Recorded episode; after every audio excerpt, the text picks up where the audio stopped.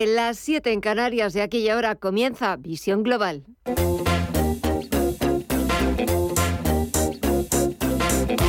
Esto es Visión Global con Gema González.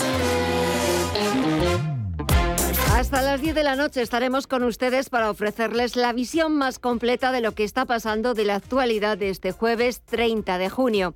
En una sesión, la última del mes de junio, la última del segundo trimestre y del primer semestre del año, en la que las principales bolsas europeas despiden el que ha sido el peor semestre desde la pandemia. En el caso de nuestro IBEX 35, la bolsa española ha perdido un 8,5% en junio un 4,1% en el trimestre y un 7% en el semestre.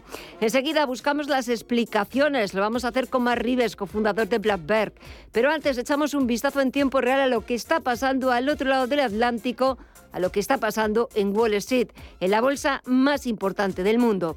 Dow Jones Industriales está bajando un 0,29% en los 30.938 puntos. Los inversores están moderando las caídas que hemos visto hace unos minutos, caídas que en el caso del sector tecnológico eh, superaban el punto porcentual. Esas caídas se están moderando. SP500, por ejemplo, ha vuelto a recuperar ese nivel importante de los 3.800 puntos.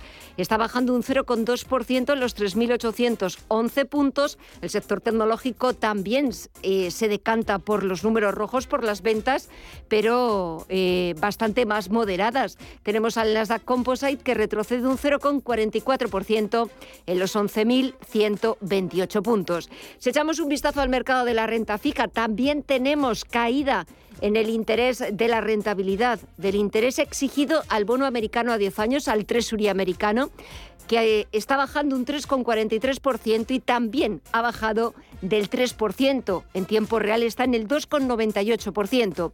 Y si baja la rentabilidad, saben que sube el precio de los bonos y también está subiendo un 2,13% el índice VIX de volatilidad que se coloca en los 28,78 puntos. En el resto de bolsas latinoamericanas, pues eh, vamos a ver cómo se están comportando este último día del mes de junio. Tenemos al Merval de Argentina que está subiendo cerca de un punto porcentual. Sin embargo, el Bovespa en Brasil se deja un 0,79%. El IPSA de Santiago de Chile también retrocede un 0,66%. Y nos falta por eh, conocer el IPC de México, que también está en terreno negativo, se deja un 0,68% hasta los 47.734 puntos.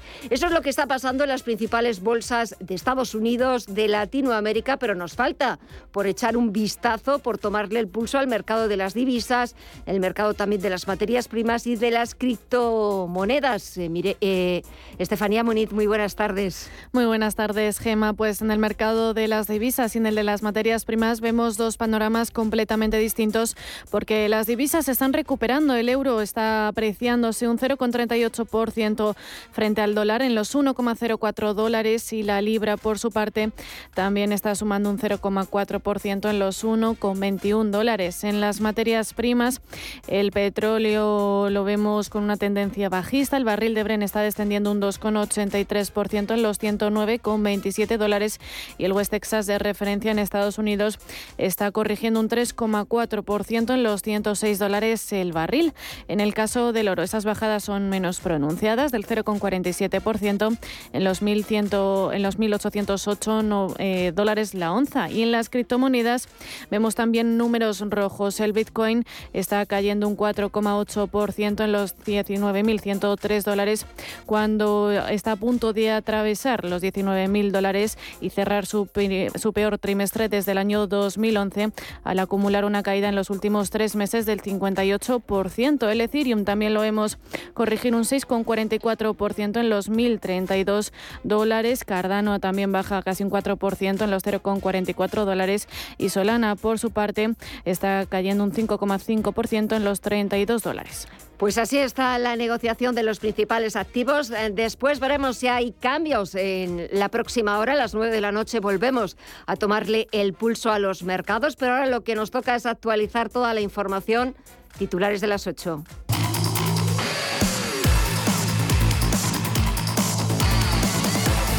Titulares que empezamos con la cumbre de la OTAN que ha concluido este jueves en Madrid tras dos días en los que se ha renovado el concepto estratégico para los próximos diez años que sitúa a Rusia como la principal amenaza de la alianza. Al término de la cumbre, los líderes advierten a Vladimir Putin de que la OTAN sale más preparada ante un mundo más peligroso.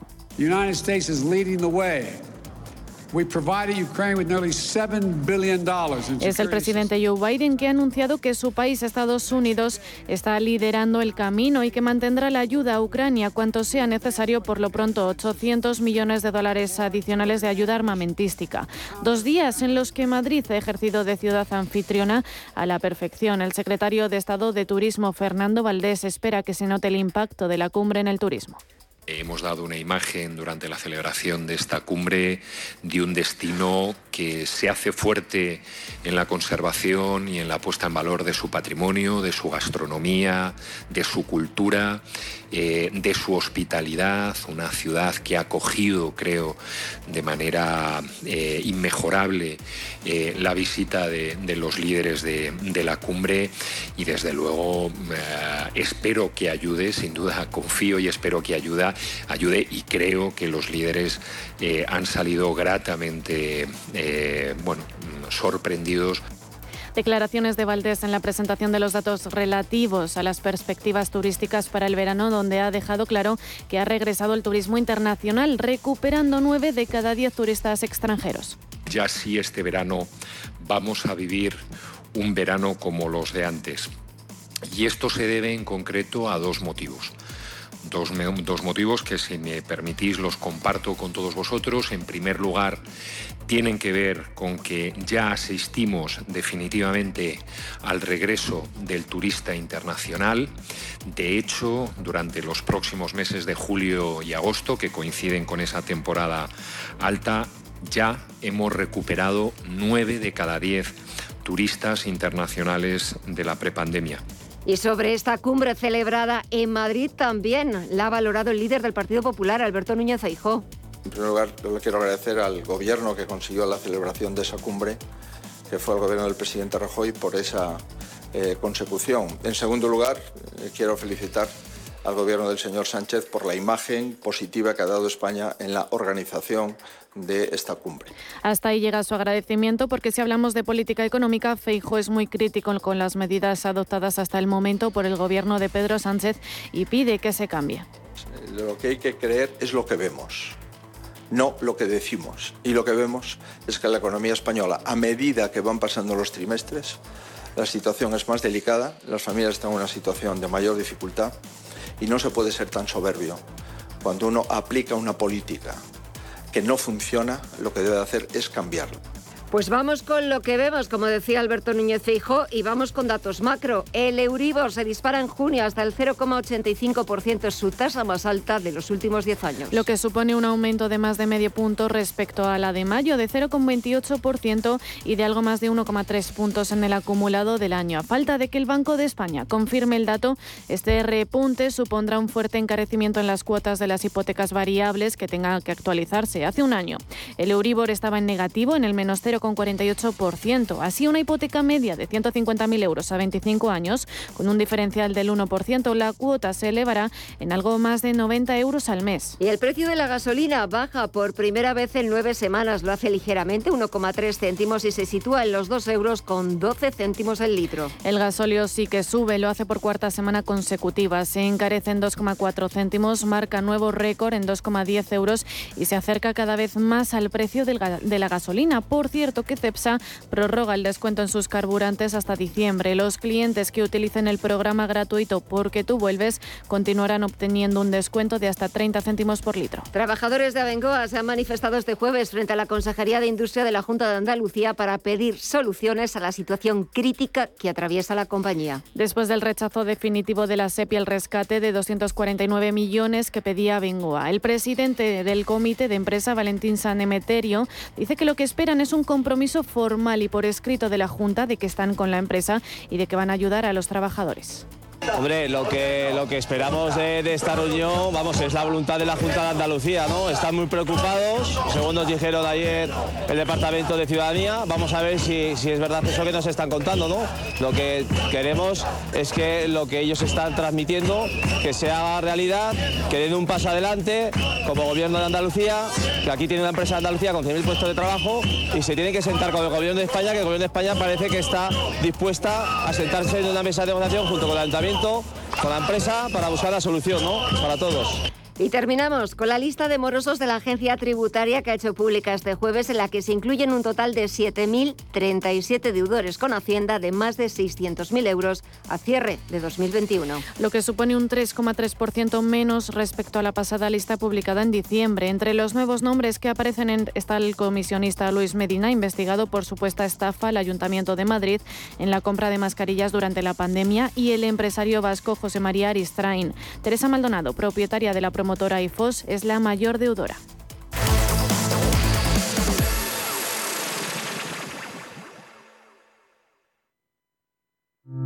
¿Conoce las oportunidades que ofrece el sector salud para invertir? En Bellevue, gestora suiza especializada en este sector, contamos con una amplia gama de fondos con la que puede participar en el crecimiento del sector, invirtiendo en todas sus áreas. Aportamos valor y diversificación a su inversión con fondos en biotecnología, salud digital y tecnología médica. Bellevue, primera gestora europea en sector salud.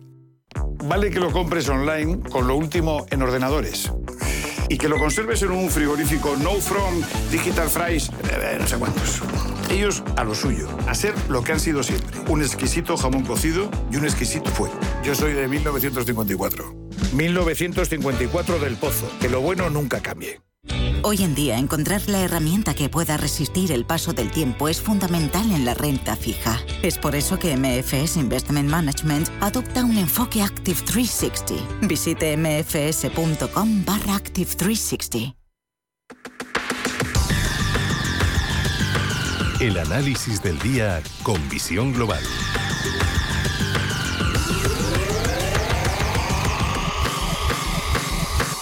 Y el primer análisis este jueves 30 de junio lo hacemos como todos los jueves con Mark Rives, cofundador de Blackberg. Mark, muy buenas tardes. Muy buenas tardes. Y era hora de que se acabara junio, ¿no? bueno, espérate que empieza julio. no, bueno, ya hablaremos en agosto. Ya, ya, vamos, vamos por partes, pero, pero es cierto que menudo semestre, menudo mes de junio para, para la bolsa española, para lo, que, a lo que nos dedicamos para nuestro negociado, porque verdaderamente es que no hemos levantado cabeza. No, no, no, son años muy complicados. O sea, ya venimos así, yo te diría, en Europa es del 2012 y ahora es cierto que este año es, un año complicado, ¿no?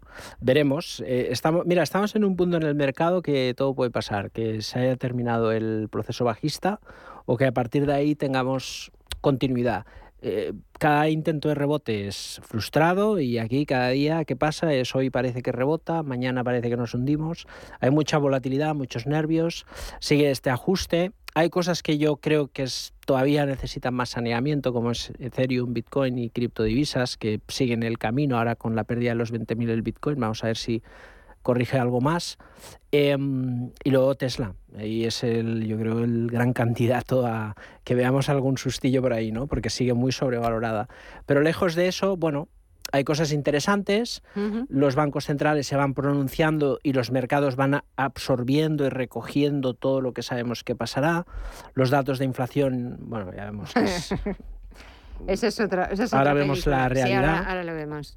Ahora vemos la realidad y, y, bueno, y en eso pues hay cosas positivas también. Ahora estaba leyendo informes de, mm, de rentabilidad de los bancos, ya estamos hablando de rotes del 14% en BBV, Bilbao, Sabadell igual menos, un 7%, pero son rentabilidades ya sin subida de tipos que pues empiezan a ser atractivas, ¿no? Y por ahí, pues bueno, vamos a ver cómo se encajan. Seguro que habrá rotación y oportunidades, pero sigue la tempestad. No, no, la tempestad y de, y de resguardarse porque verdaderamente el mercado, eh, para nosotros que nos dedicamos a ellos, está súper interesante, pero es cierto que pues, muchos inversores tienen que estar nerviosos. Eh, son lógicos esos nervios porque, eh, fíjate, de cuando empezamos el año, que parecía que este 2022 iba a ser el año de la consolidación económica, de la recuperación, ¿quién nos lo iba a decir? También menudo ojo, menudo ojo, porque todo se truncó en febrero, ese 24 de febrero, cuando estalló la guerra, y a partir de ahí es que ha sido como un cúmulo de circunstancias a más a más y todo a peor, porque hemos mm. visto la inflación que volvemos a hablar de la inflación, de los precios, eh, ya no algo pasajero ni algo temporal, para nada. Es algo que ha venido para quedarse un 10,2% en España. Eh, en el resto de países europeos, casi a punto también de alcanzar los dos dígitos, bancos centrales que están firmemente decididos a utilizar todo lo que tengan a su mano para acabar con algo que ellos han creado que ellos han ido fomentando, han ido alimentando, han ido mimando, han ido cuidando y que ahora, claro, pues se les ha ido de las manos y, yo creo que me da la sensación, escuchando estos días en Sintra, tanto a Christine Lagarde como a Jerome Powell o al gobernador del Banco de Inglaterra, que ya es que yo creo que ponen como prioridad absoluta la inflación, que se tenga que hacer lo que tengan que hacer y si provocan una recesión o una desaceleración económica o un landing que no sea tan soft, que no sea tan suave, pues bueno, pero hay que frenar esa inflación y hay que hmm. bajarla, como sea. Sí, sí. A ver, landing, no va a haber nada landing, ¿no? La economía sube en escalera y baja en ascensor, ¿no? Igual que la bolsa. Em, pero bueno, tampoco es un drama, ¿no? Entonces, lo que hay que hacer es, primero, contener eh, bien la inflación, y luego, sobre todo, sobre todo, que los gobiernos, eh, como siempre venimos comentando, actúen con reformas que sean efectivas y que no pase como en 2012. Es decir, la audacia tiene que continuar no solo por los banqueros centrales, que tienen que ser más valientes, ¿eh? siempre decimos, ¿eh? hay que contextualizar ese. Em, Powell tiene un 1 menos 95% de tipo real en su mandato cuando Yellen y Bernanke con deflación han tenido menos 0,70 y Edward Barnes, previo a Volcker, que no hizo nada, tenía un menos 0,60. O sea, que Powell es el menos hawkish de todos. Números en mano. Eh, pero también es cierto que han habido como circunstancias. Hay un punto muy importante, bajo mi punto de vista, que es en la inflación viene dada por un problema en, en, en la parte de la, de la oferta. ¿no? Eh, los precios han subido muy corto plazo básicamente por la baja inversión en CAPEX que se ha hecho en el lustro previo a la pandemia, por una economía que se ha motorizado más hacia el crecimiento e inversión en cosas raras como comprar viviendas en el metaverso, que ya me dirás. Entonces, en vez de ir a la economía productiva y generar riqueza, pues los, los sectores cíclicos han venido muy deteriorados. Y cuando se baja la inversión en capacidad, Luego, cuando hay un incremento en la oferta o hay una guerra, un disparador que se incrementa la demanda o hay un problema de suministro, mm. luego los precios, ¡pam! Y eso es, es, lo que pasa, ¿no? Que se ve muy bien cómo la curva de precios ha subido muy escarpada y yo creo que los bancos centrales rezan un poquillo a ver si eso se va corrigiendo solo, porque también es cierto que no es una inflación provocada por un incesante incremento de la economía. Es, algo coyuntural, ¿no? Y, esa coyuntura viene de eso. Las compañías ya han venido invirtiendo y fíjate que las compañías de metales, acereras, eh, cobre, etcétera, ya están corrigiendo en bolsa porque los precios del cobre están bajando. Mira hoy ArcelorMittal y Acerinox. Nosotros estamos cortos en, el ETF este de las commodities para invertir contra los precios de momento los metales y seguramente en breve con petroleras y demás, porque todo esto al final los bancos centrales están atacando claramente estos precios, entonces eh, podemos ahí posicionarnos. ¿no? Y, en ese equilibrio de contener estos precios de la, de la inflación, que es totalmente especulativo, está la contraparte de sujetar el mercado de bonos. Entonces el Banco Central tiene que subir los tipos de interés aguantar, sobre todo en Europa, el mercado de deuda para las primas de riesgo y luego hay que tumbar los precios de las materias primas. Si conseguimos el equilibrio de los malabares sin que se desplome el mercado inmobiliario de manera abrupta, a lo mejor el aterrizaje será bueno, les, van a faltar manos para los malabares. No, no, desde luego. les van a faltar manos. Sí, sí. Pero bueno, todo hay que decirlo, ¿eh? También cuando Bernanke hizo lo que hizo, ya, ya había, entre los que me incluyo, muchos escépticos. ¿Y fue eficiente? No. ¿Efectivo? Sí. Y ahora hay que acabar eh, el trabajo. Ahora, es lo que necesitamos, efectividad. Efectividad. Exacto. Y que eso empieza a bajar. Y después pues ya veremos las consecuencias y veremos cómo se acaba trasladando todo, porque esta inflación que estabas ahora hablando, haciendo ese análisis fabuloso, pero es cierto que la inflación no la ha provocado solo la guerra. No, la guerra es un disparador, que no nos Exacto. O sea, un acelerador. Claro, ha acelerado una situación que han venido generando los bancos centrales desde hace muchos años. Claro, es que porque les interesaba, porque, bueno, pues las circunstancias, etcétera, etcétera. Y claro, nadie se atreve a poner el cascabel al gato, nadie se atreve a pinchar esa burbuja porque se vive muy bien.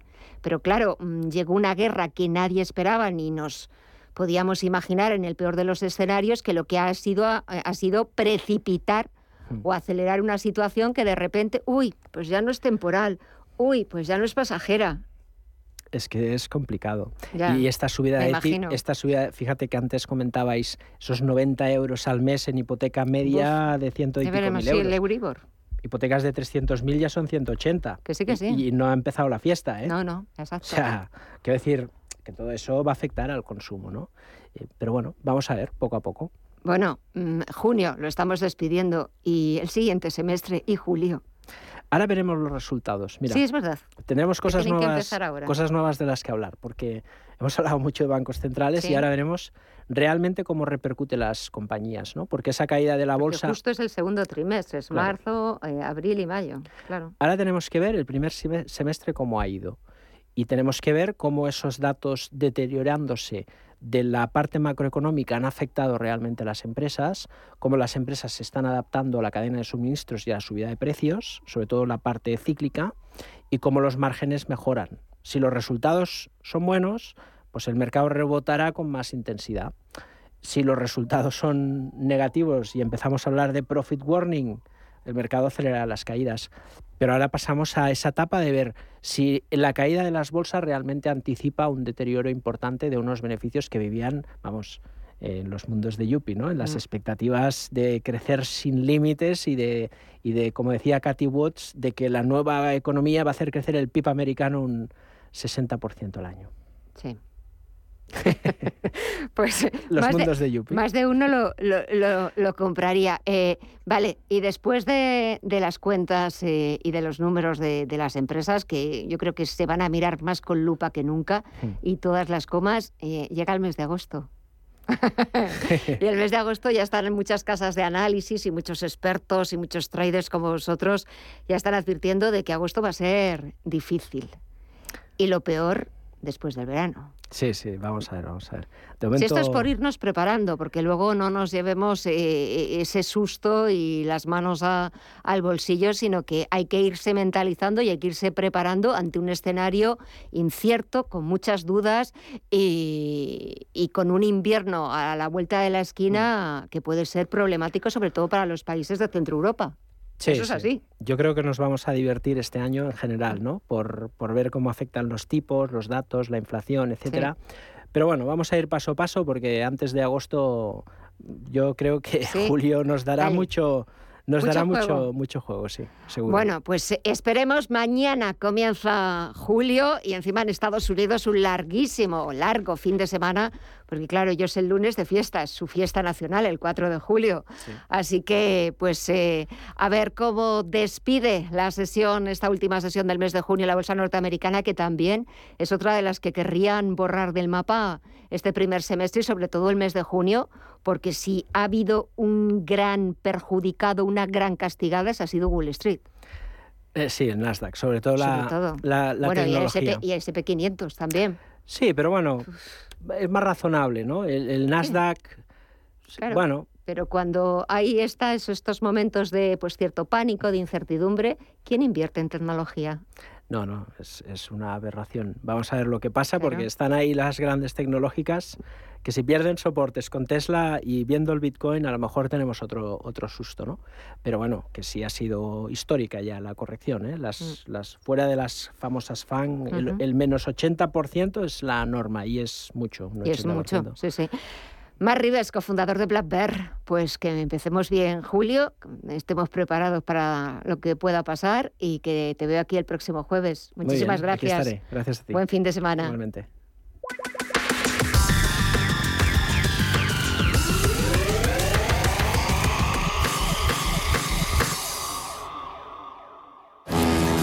Ya se acercan otra vez las verbenas y las fiestas. San Luis, San Juan, San Pedro y es el momento de presentaros Conservas 5Ñ de Santoña, que vuelven con sus cofres con los mejores productos del mar, las mejores anchoas, boquerones, mejillones. Tapea con tus amigos y familiares y no dejes escapar la ocasión. Haz tu pedido en el 942 51 26 26, directo de la fábrica de Santoña o a través de su tienda online 5nconservas.es. Recuerda, 942 51 26 26 o 5nconservas.es.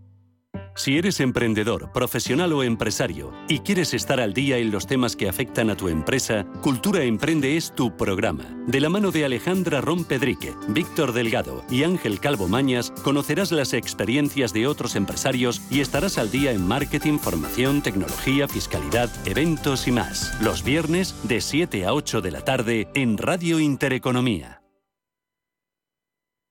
Información internacional. CaixaBank patrocina este espacio.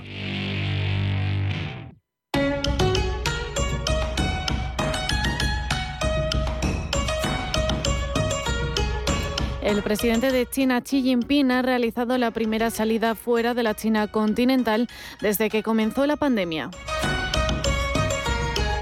Y aunque este sea un aspecto a destacar, lo importante del asunto radica en el destino del viaje. Se trata de Hong Kong, cuando se cumplen nada más y nada menos que 25 años del regreso a la soberanía china de la excolonia por parte del Reino Unido. Este suceso marca la mitad del camino desde su pasado como colonia británica a su plena integración con China prevista para el año 2047. En 1997 se pensaba que gracias a su tradición liberal, la colonia británica ayudaría a la democratización del régimen del Partido Comunista, que seguía abriendo su economía al capitalismo y al mundo en busca de su mayor crecimiento de las últimas décadas. 25 años después, Pekín ha adquirido una tendencia cada vez más autoritaria y ha suprimido algunas libertades que sí disfrutaba Hong Kong y no China. Políticos del bando democrático encarcelados, algunos medios de comunicación cerrados e incluso el sufragio universal podría ser considerado intentos de secesión, delito, con entre tres años de cárcel y cadena perpetua, unas medidas que coartan la libertad y que están acogidas bajo la llamada Ley de Seguridad Nacional. Xi Jinping ha llegado a Hong Kong recibido por escolares con banderas y flores, bailarines vestidos de leones y algunos medios de comunicación acreditados. En su discurso ha señalado que Hong Kong ha superado más de un riesgo y desafío y que después de las tormentas Hong Kong ha renacido del fuego y ha emergido con una vigorosa vitalidad.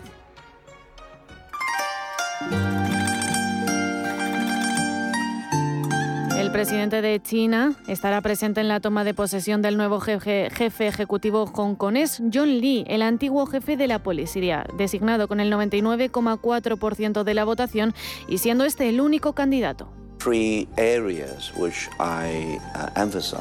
Esta visita, la de Jinping, se asienta en Hong Kong como una llamada de atención para dejar claro quién tiene el control real sobre la ciudad que hace tres años se revelaba frente a la mano dura de Pekín.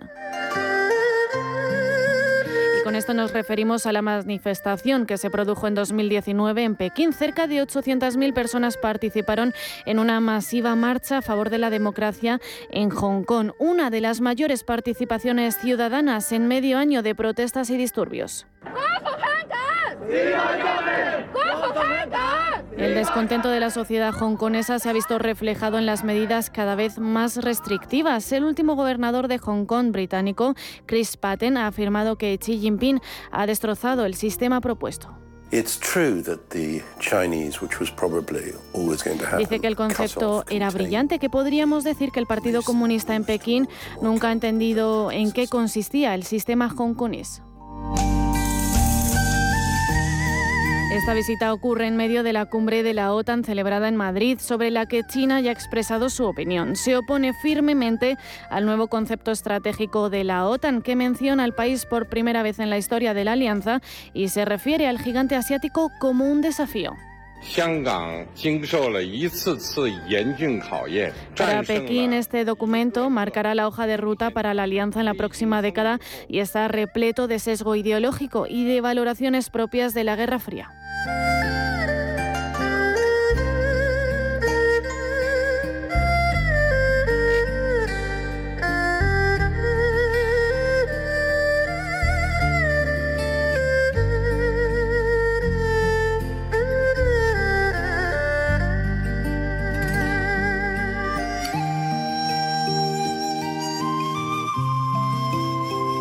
CaixaBank ha patrocinado este espacio.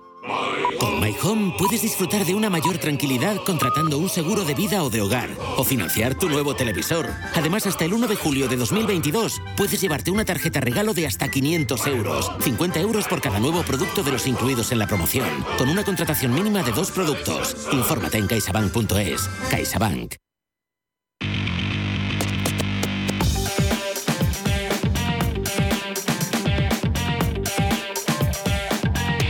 Radio Intereconomía, Visión Global. Ocho y media de la tarde, siete y media de la comunidad canaria. Momento de echar un vistazo, de repasar las portadas de los principales diarios internacionales. Un repaso que siempre empezamos en el Reino Unido. Allí The Guardian lleva al primer ministro a Boris Johnson anunciando que el gasto en defensa se va a incrementar un 2,5% para finales de esta década. Uh, we propose to embark uh, of these decisions Dice Johnson que su propósito es destinar un incremento al presupuesto de defensa, que ese incremento, la justificación, es lo que hay que pagar el precio de la libertad. The Times, por su parte, recoge que más de dos millones de personas se han convertido en contribuyentes de tasas más bajas, más altas, perdón, bajo el gobierno de Boris Johnson, lo que ha provocado que los ministros parlamentarios conservadores critiquen al Premier. Financial Times, por su parte, se ocupa de que Barclays otorga al personal del Reino Unido un aumento salarial de 1.200 libras para intentar ayudarles a aliviar la inflación. Y en la prensa francesa, Le Monde pone su mirada en el proyecto de ley del poder adquisitivo que será examinado por la Asamblea a partir del 18 de julio, mientras que Le Figaro lleva a la primera ministra Elisabeth Bong que pronunciará su discurso de política general ante la Asamblea Nacional y luego ante el Senado el miércoles 6 de julio. El diario económico Le Seco analiza las proyecciones del mercado laboral en relación con las pensiones, que en lugar de aumentar cada año hasta 2070, la población activa disminuirá en 3,2 millones de personas para ese momento, ha anticipado ahora el INSI. Y la relación entre activos e inactivos seguirá deteriorándose. En Alemania, el Frankfurter Allgemeine se ocupa de toda la actualidad de la cumbre de la OTAN, que finaliza con un debate sobre el terrorismo y la inestabilidad en África y Oriente Medio. Además, el presidente turco Erdogan vuelve a amenazar con vetar una ampliación de la alianza. Y al otro lado del Atlántico, todos los diarios llevan en portada que la Corte Suprema ha recortado los poderes de la Agencia de Protección Ambiental para restringir las emisiones de gases de efecto invernadero de las centrales eléctricas, en una decisión que podría limitar la autoridad de las agencias gubernamentales para abordar importantes cuestiones de política sin la aprobación del Congreso. The New York Times también recoge que el presidente Joe Biden puede poner fin a un programa puesto en marcha por su predecesor, Donald Trump. El programa Permanecer en México obliga a los solicitantes de asilo no mexicanos a esperar en México sus citas en los tribunales estadounidenses. Y The Wall Street Journal titula que la tasa semanal de las hipotecas cae al 5,7%. Y en la prensa latinoamericana, el Clarín argentino abre con el presidente Alberto Fernández, que asume que tendrá más presión de Cristina Kirchner y da por hecho que habrá un paso en el frente de todos. El Universal de México, por su parte, recoge las palabras del presidente López Obrador, que ha asegurado que si bien tiene amigos excepcionales entre la comunidad judía en México, esto no significa que tenga una especie de patente para poder dañar o afectar un movimiento de transformación. Él es en extremo conservador, es como este hitleriano Y terminamos con el globo brasileño y el nuevo presidente de Caixa, que creará una comisión para investigar el acoso. Y echamos un vistazo también a la prensa económica nacional. En el diario El Economista, eh, una de las primeras noticias es que VS advierte de que Europa va hacia la estanflación o algo peor. Es una información que firma Vicente Nieves. La desaceleración de la economía en la zona euro es ya un hecho, tal y como revelan los indicadores adelantados de las grandes economías. Por otro lado, la inflación sigue sin encontrar techo y no se le ve fin en el corto plazo. Sobre la crónica de bolsa, nos cuenta Raquel Enríquez que la recesión asusta y el IBEX 35 sella su peor mes desde el crash del COVID.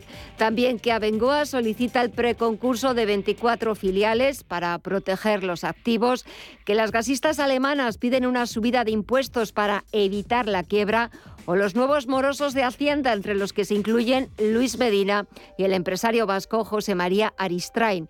Si echamos un vistazo a la edición digital de eh, Expansión, del diario Expansión, su primera información, que firma Ignacio Faes, nos habla del nuevo hachazo fiscal de la ley antifraude del Ministerio de Hacienda eh, a las herencias en vida que este nuevo hachazo fiscal ha irritado a algunas comunidades autónomas hasta que el asunto ha acabado en el Tribunal Constitucional. Sin embargo, los pactos sucesorios siguen siendo un extraordinario instrumento para planificar la, sucesión. También leemos en expansión que Abengoa se derrumba, que presenta el preconcurso masivo en filiales, que el corte del gas ruso se cobra su primera gran víctima europea en bolsa o que el IBEX 35 pierde los 8.100 puntos, que salda el primer semestre del año con una caída del 7%, o que el SP500 enfila su peor primer semestre en más de 50 años.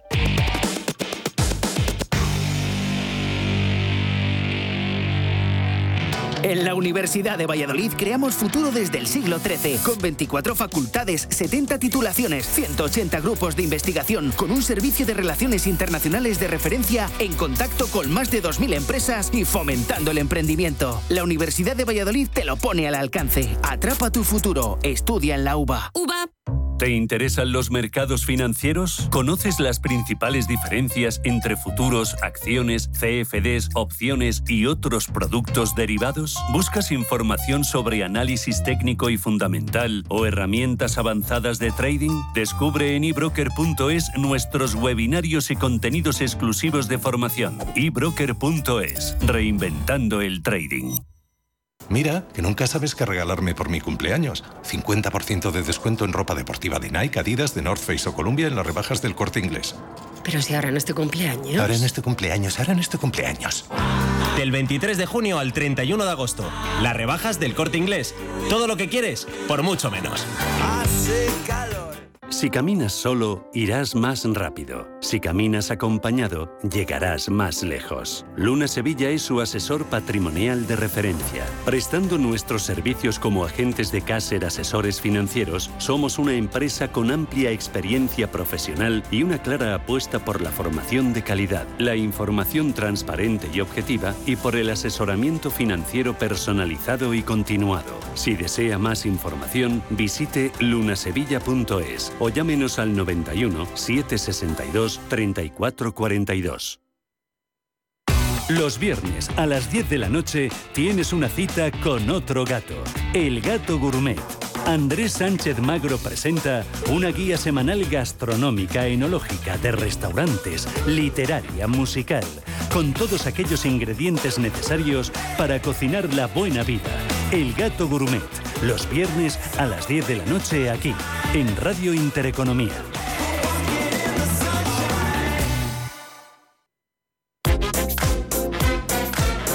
En Radio Intereconomía, Visión Global, con Gema González. Visión Global que se vuelve senior. En este programa nos preocupamos de los silvers, de la generación que emprende, que se digitaliza, que se reincorpora al mundo laboral y que se reinventa profesionalmente, porque el talento sí tiene edad y nosotros queremos sacarle el máximo partido a su experiencia. Así que a partir del próximo 5 de julio tienen una cita todos los martes con nosotros y los senior.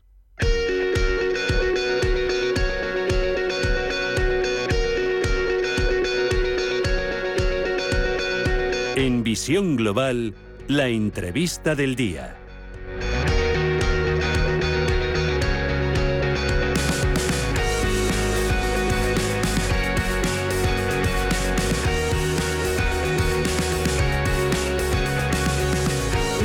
Precisamente, aunque no sea martes, pero es que lo han presentado este jueves y teníamos que, hablar de, de, ello porque vamos a preocuparnos por cuestiones eh, que atañen a, a, esa generación, a los seniors, a las personas mayores de 55, de 60 años, porque vamos a hablarles del envejecimiento saludable en España, de promover buenas prácticas, un buen código de conducta para conseguir ese bienestar, ese envejecimiento saludable en nuestro país.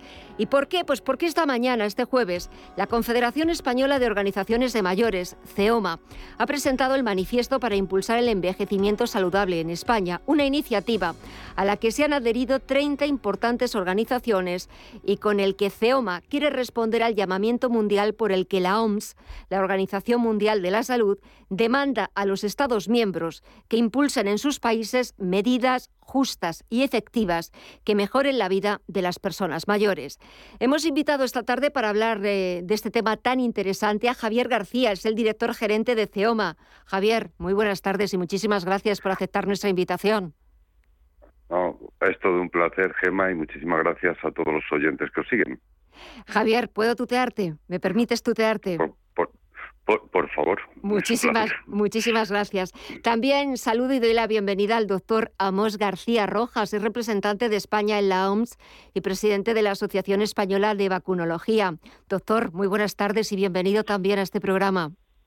Muy buenas tardes, Emma. Un placer estar contigo, con tu equipo y con los oyentes. Un placer teneros eh, a dos eh, personalidades, eh, a dos magníficos expertos para hablar de un tema que debería preocuparnos, que debería hacernos ser conscientes de que cada vez nos enfrentamos a un problema que es el envejecimiento de la población.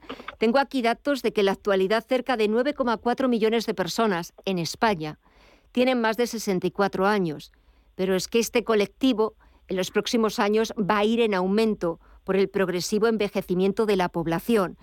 Cada vez se hace más necesario, eh, Javier, eh, que ese crecimiento, ese incremento de la población mayor en las próximas décadas hace imprescindible que todas las administraciones, que todos los países, que todos los gobiernos eh, tengan o pongan en marcha actuaciones, planes decididos, eficaces, efectivos y en el corto plazo, porque cada vez vivimos más, cada vez la población eh, va envejeciendo y hay que cuidar a nuestros mayores. Eh, tenemos que cuidarnos los mayores, efectivamente, y esperamos que la sociedad así lo entienda y nos acompañe, porque por suerte, cada vez más, somos muchas las personas que llegamos a mayores. Se prolonga la vida, se prolonga la longevidad y con ello viene el envejecimiento. Y queremos que ese envejecimiento sea un envejecimiento activo, que la sociedad sea respetuosa con los que envejecemos y queremos que sea saludable, porque la mejor manera de vivir es con un buen estado de salud. Y eso es un poco lo que la OMS determinó hace ya tres años para que todo este decenio 21-30 tuviese como objetivo clave un envejecimiento eh, eh, saludable y activo. Y eso es lo que propugnamos. Por eso, también con, con el apoyo uh -huh. de, del doctor Amos García, que, que siempre está detrás de nosotros para, para apoyar estas iniciativas, pretendemos cambiar un poco nuestra forma de pensar, nuestra manera de actuar con respecto a la edad y el envejecimiento porque edad cumplimos todos y envejecer, si es posible, a ver si todos también lo conseguimos. Y en las mejores condiciones hacer... también, sí, puede ser en las ah. mejores condiciones. Por supuesto, nadie queremos tener enfermedad, nadie queremos depender de otros, queremos ser autónomos. Uh -huh. No queremos que se nos mire como una carga, queremos que se nos vea como lo que somos, personas sociales, participativas y activas, como muy bien has dicho, Gemma, queremos seguir aportando a la sociedad con nuestras iniciativas, o laborales o como voluntarios, uh -huh. pero en cualquier caso participando socialmente. Uh -huh. Eso es envejecer de forma activa y saludable. Y de forma digna también. Eh, añadiría ese, ese, punto que también es, algo muy importante porque eh, no solo hay que pensar, por supuesto, en los jóvenes que consigan su primer puesto de trabajo con esos niveles altísimos de desempleo juvenil, sino que también hay veces que hay que pensar en esos mayores de, de, 50 años que, que, desgraciadamente pierden su empleo, que tienen que volverse a colocar en las listas de, del antiguo INEM, volverse a reinventar profesionalmente y sobre todo en ir pensando en, esos años eh, venideros, en esa vejez y en intentar que sea de la forma más saludable posible. Doctor, ¿cómo podemos promover o sobre todo los que tienen mano en esto, gobiernos, administraciones, países, estados, cómo pueden promover acciones que faciliten un envejecimiento activo, saludable, que ayuden de alguna forma a prevenir esa dependencia. Como decía Javier, eh, todos eh, vamos a envejecer, todos nos vamos a hacer mayores, esperemos y sobre todo queremos ser autónomos, queremos no depender de, otras personas y seguir disfrutando eh, de acorde a, la edad, pero seguir disfrutando de, de una vida saludable. ¿Qué medidas o qué acciones podrían promover los gobiernos? Eh, efectivamente, yo creo que el compañero lo ha visitado de una manera magnífica. Hemos conseguido darle más años a la vida, pero no hemos conseguido todavía darle más vida a esos años. Por lo tanto, yo creo que la función principal que tenemos que desarrollar es partir de una premisa que es fundamental. Primero, los mayores son una pieza fundamental básica en la estructura social. Estamos en un contexto en el que tenemos en España, en nuestro país, la mayor esperanza de vida de los países de la Unión Europea y una de las principales esperanzas de vida de todos los países del mundo y por lo tanto tenemos que ser conscientes de que si no desarrollamos estrategias que permitan que esos más años de vida que vivimos los vivamos además con más vida, pues corremos el riesgo primero de ser profundamente injusto, pero además de eh, darle un golpe fuerte a la sostenibilidad del sistema sanitario. Por lo tanto, lo que tenemos que hacer fundamentalmente es diseñar estratégicas, estrategias que permitan eh, una atención digna, real, eh, bien asesorada a ese sector de la población. Para eso se necesita un reforzamiento evidente de la atención primaria de la salud y también consolidar estrategias preventivas como son las políticas vacunales que hagan que esas altas coberturas que tenemos en crío, eh, superiores al 95% de vacunación, sean también eh, elevadísimas en, nuestro, en nuestros mayores, porque tenerlo bien vacunado no solo es añadirle un plus de vida, es además, es además contribuir a la sostenibilidad del sistema porque desgraciadamente eh, si no los vacunamos eh, y conforme vamos avanzando la vida en años vamos a ser más sensibles a tener determinadas enfermedades transmisibles que podríamos prevenir por vacuna. Esa promoción de acciones preventivas para facilitar un envejecimiento activo y saludable es una de las cuatro líneas de actuación urgentes eh, que ha puesto en marcha eh, CEOMA, la Confederación Española de Organizaciones de Mayores, y que habéis puesto de manifiesto en el acto de, este jueves con ese manifiesto en el que reivindicáis esas cuatro líneas de actuación urgentes que, a ver, Javier, cuéntanos. ¿En qué consisten esas cuatro líneas? Hemos visto uno que nos, ya nos estaba adelantando el doctor, pero ¿cuáles son las otras tres? Pues eh, perfecto, efectivamente el doctor habla de la primera, que es la más importante, que es el cuidado de la salud y no hay mejor cuidado que prevenir. Primera. Segunda, entendemos que las administraciones públicas tienen que ser consecuentes con sus propias normas y ya que apoyan eh, los mandatos de la Organización Mundial de la Salud han de ser consecuentes y trabajar en esa misma línea. Por lo tanto, las administraciones públicas tienen que trabajar contra el edadismo, educar y formar a toda la sociedad, no solo a los jóvenes, para evitar esos estereotipos y, desde luego, no excluir a los mayores como una población activa. Es especialmente significativo, como segundo o tercer punto, que el Ministerio de Sanidad y las comunidades autónomas asuman que han de tener geriatras y consultores geriatras en la atención primaria. Esto es, de alguna manera, reorganizar esos recursos sanitarios, lo que va a permitir también trabajar esa línea de, de prevención y una atención más integral. Igual que tenemos pediatras para los niños, tengamos geriatras para las personas mayores mejor prevención imposible. Y desde luego, en líneas generales, creo que todas las instituciones, y este sería el cuarto punto, tienen que garantizar las acciones preventivas de todo tipo encaminadas a facilitar ese envejecimiento activo y saludable. Si conseguimos prevenir la dependencia, que es uno de los mayores gastos, si conseguimos eh, facilitar recursos asistenciales para que la gente pueda seguir viviendo en sus domicilios, para que evitemos en la medida de lo posible la discapacidad y la dependencia, como decía Gema, creo que estaremos haciendo una sociedad más igualitaria, más participativa y más respetuosa. Has dicho la palabra mágica. Se trata de que los mayores se vean reflejados socialmente y tratados por la Administración con dignidad.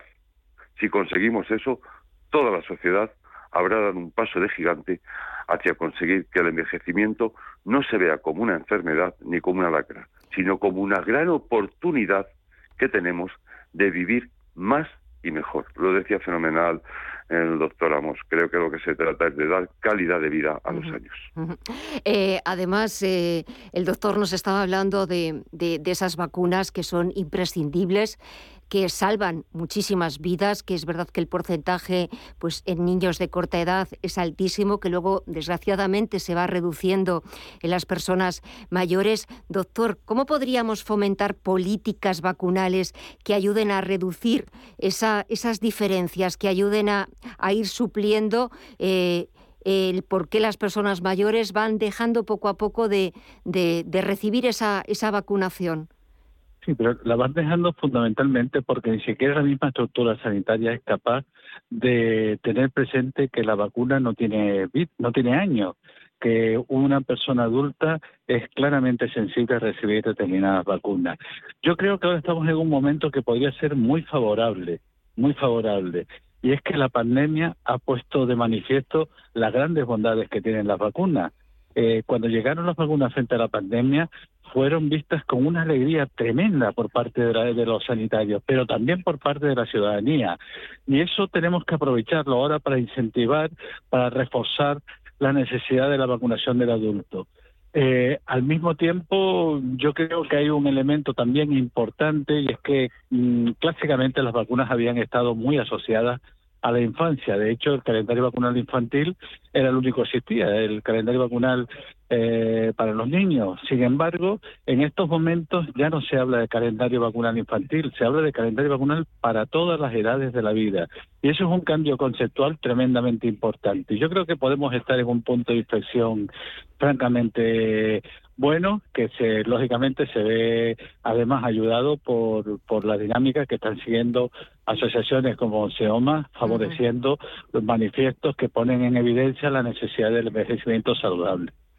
Me gustaría también, Javier, eh, para despedir la entrevista, hablar de esas 30 organizaciones que han firmado ese manifiesto, que se han comprometido con ese envejecimiento saludable, a fomentar cada una desde sus distintas áreas, sus distintas secciones, que me gustaría que, hablaras un poquito de ellas, eh, en ese propósito tan magnífico eh, de fomentar ese envejecimiento saludable y sobre todo de, demostrar esa dignidad a las personas mayores que, que no deberíamos eh, o no deberíamos anularla o, quitarla nunca.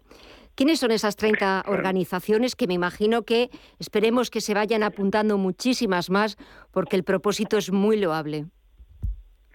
Pues sí, hoy era la presentación y nosotros mismos estamos sorprendidos de la acogida que ha tenido en, por la gente que íbamos hablando, cómo se sumaban a querer comprometerse, porque eso es esto, un compromiso con este manifiesto. Mira, desde nos ha sorprendido que organizaciones médicas, la Sociedad Española de Geriatría y Gerontología, la Sociedad Española de Medicina Geriátrica, la Sociedad Andaluza de Geriatría, las confederaciones de atención a las personas, las, eh, las grandes entidades que, que representan a las asociaciones de residencias de toda España, tanto privadas eh, como de carácter no lucrativo, como es Lares. Es increíble cómo han adquirido este compromiso. Algunas, yo creo que algunas empresas también muy interesantes porque representan a los medios de comunicación como, como vosotros mismos, cómo nos habéis acogido y estáis haciendo difusión de ello. Y luego, por supuesto, muchas asociaciones de personas mayores que adquieren el compromiso de forma directa, desde la plataforma de mayores y pensionistas, que aglutina más de 5 millones y medio de personas mayores, UDP y, por supuesto, muchas entidades como Confemac, la Confederación de Mayores Activos, los jubilados de Telefónica, los jubilados que están ahora mismo en las universidades, las organizaciones de jubilados catalanas, eh, jubilados que trabajan por acercar las nuevas tecnologías a los mayores. De, verdad, estamos sorprendidos de la acogida, pero sobre todo de que quisiesen comprometerse. Esta misma mañana se han acercado a nosotros del Consejo General de Colegios Farmacéuticos porque querían firmar el manifiesto y apoyarlo a través de todas sus oficinas de farmacia en España.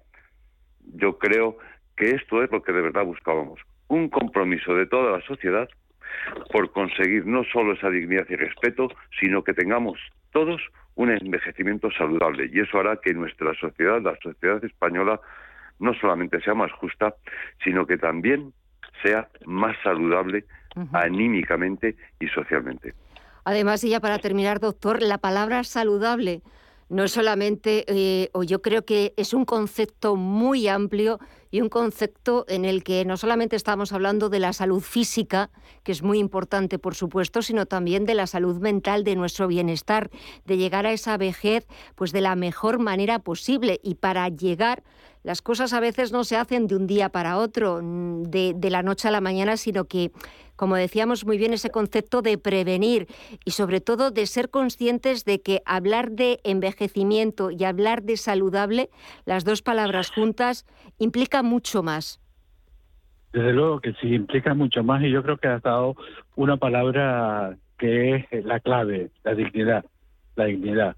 Un, llegar a un envejecimiento saludable implica, evidentemente, el que seamos capaces de transferir a nuestros mayores lo que podían ser una, unos hábitos de vida razonables que mejoren la calidad de vida, eh, pedirle a, las administraciones públicas, a las administraciones sanitarias que sean capaces de entender eh, la necesidad que tienen los colectivos de, mayores de recibir en sus equipos de atención primaria una atención también digna, que se les ofrezcan las vacunas eh, adecuadas a su calidad de vida y al mismo tiempo todo esto también requiere evidentemente que tengan la posibilidad de tener pensiones dignas que les permitan afrontar la vida eh, con una mayor calidad.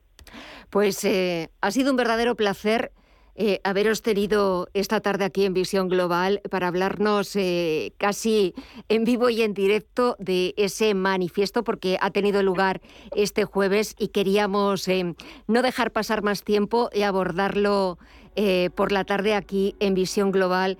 30 instituciones se adhieren al manifiesto impulsado por CEOMA para promover el envejecimiento saludable en España, precisamente en la década del envejecimiento saludable 2021-2030.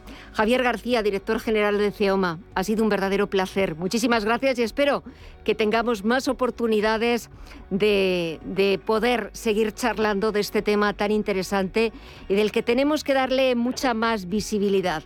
Javier, un placer. Hasta pronto.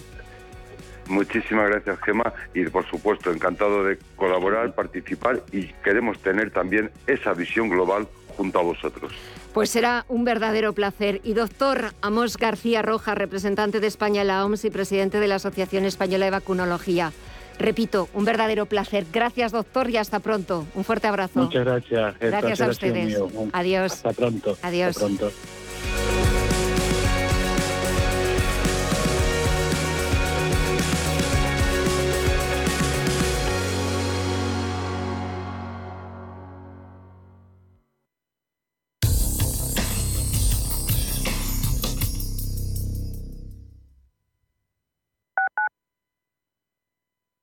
WeCity es la más reciente e innovadora plataforma de inversión inmobiliaria. En WeCity podrás invertir en las mejores oportunidades inmobiliarias y diversificar tus ahorros de manera fácil, rápida y segura. Entra hoy en wecity.io e invierte en un solo clic. O si prefieres, llama al número 679 667 623 y te ayudaremos. ¿De verdad vas a permitir que tu padre o tu madre no puedan seguir viviendo y siendo felices en su domicilio? En Feliz Vita hacemos fácil que tus padres puedan seguir en su propia casa, rodeados de sus recuerdos y familia. Feliz Vita, la asistencia a domicilio personalizada que necesitan los tuyos. Feliz Vita, cuando no puedes estar, nosotros sí. Felizvita.com Un hogar en orden con las rutinas organizadas aumenta nuestro bienestar y nos proporciona paz interior. Pautas de orden, decoración, cocina, muebles, aromas, limpieza, salud. Todo el mundo del hogar tiene cabida en la mañana de los sábados en Radio Intereconomía, en Casa con María. Los sábados de 10 a 11 de la mañana con María Leani. Sienta cumplir años en Acuópolis Villanueva de la Cañada. Por nuestro 35 aniversario tenemos muchas sorpresas. Siete nuevas atracciones para disfrutar a lo grande y también nuevos restaurantes. Consigue tu entrada online desde solo 19,90 euros. Escápate de Madrid y ven al restaurante El Torreón en la cima del Monte del Pardo. Las mejores carnes y pescados desde 40 euros, vino incluido. Carne picaña brasileña y lomo de buey auténticos. Disfruta de los mejores platos de cuchara y de paella con langosta y de grandes vinos y licores en sus siete amplísimos salones y terrazas. Cocina abierta de 11 de la mañana a 1 de la madrugada ininterrumpidamente. Parque infantil, gran parking, restaurante El Torreón. Naturaleza a 10 minutos de Madrid. Reservas en restauranteeltorreón.com.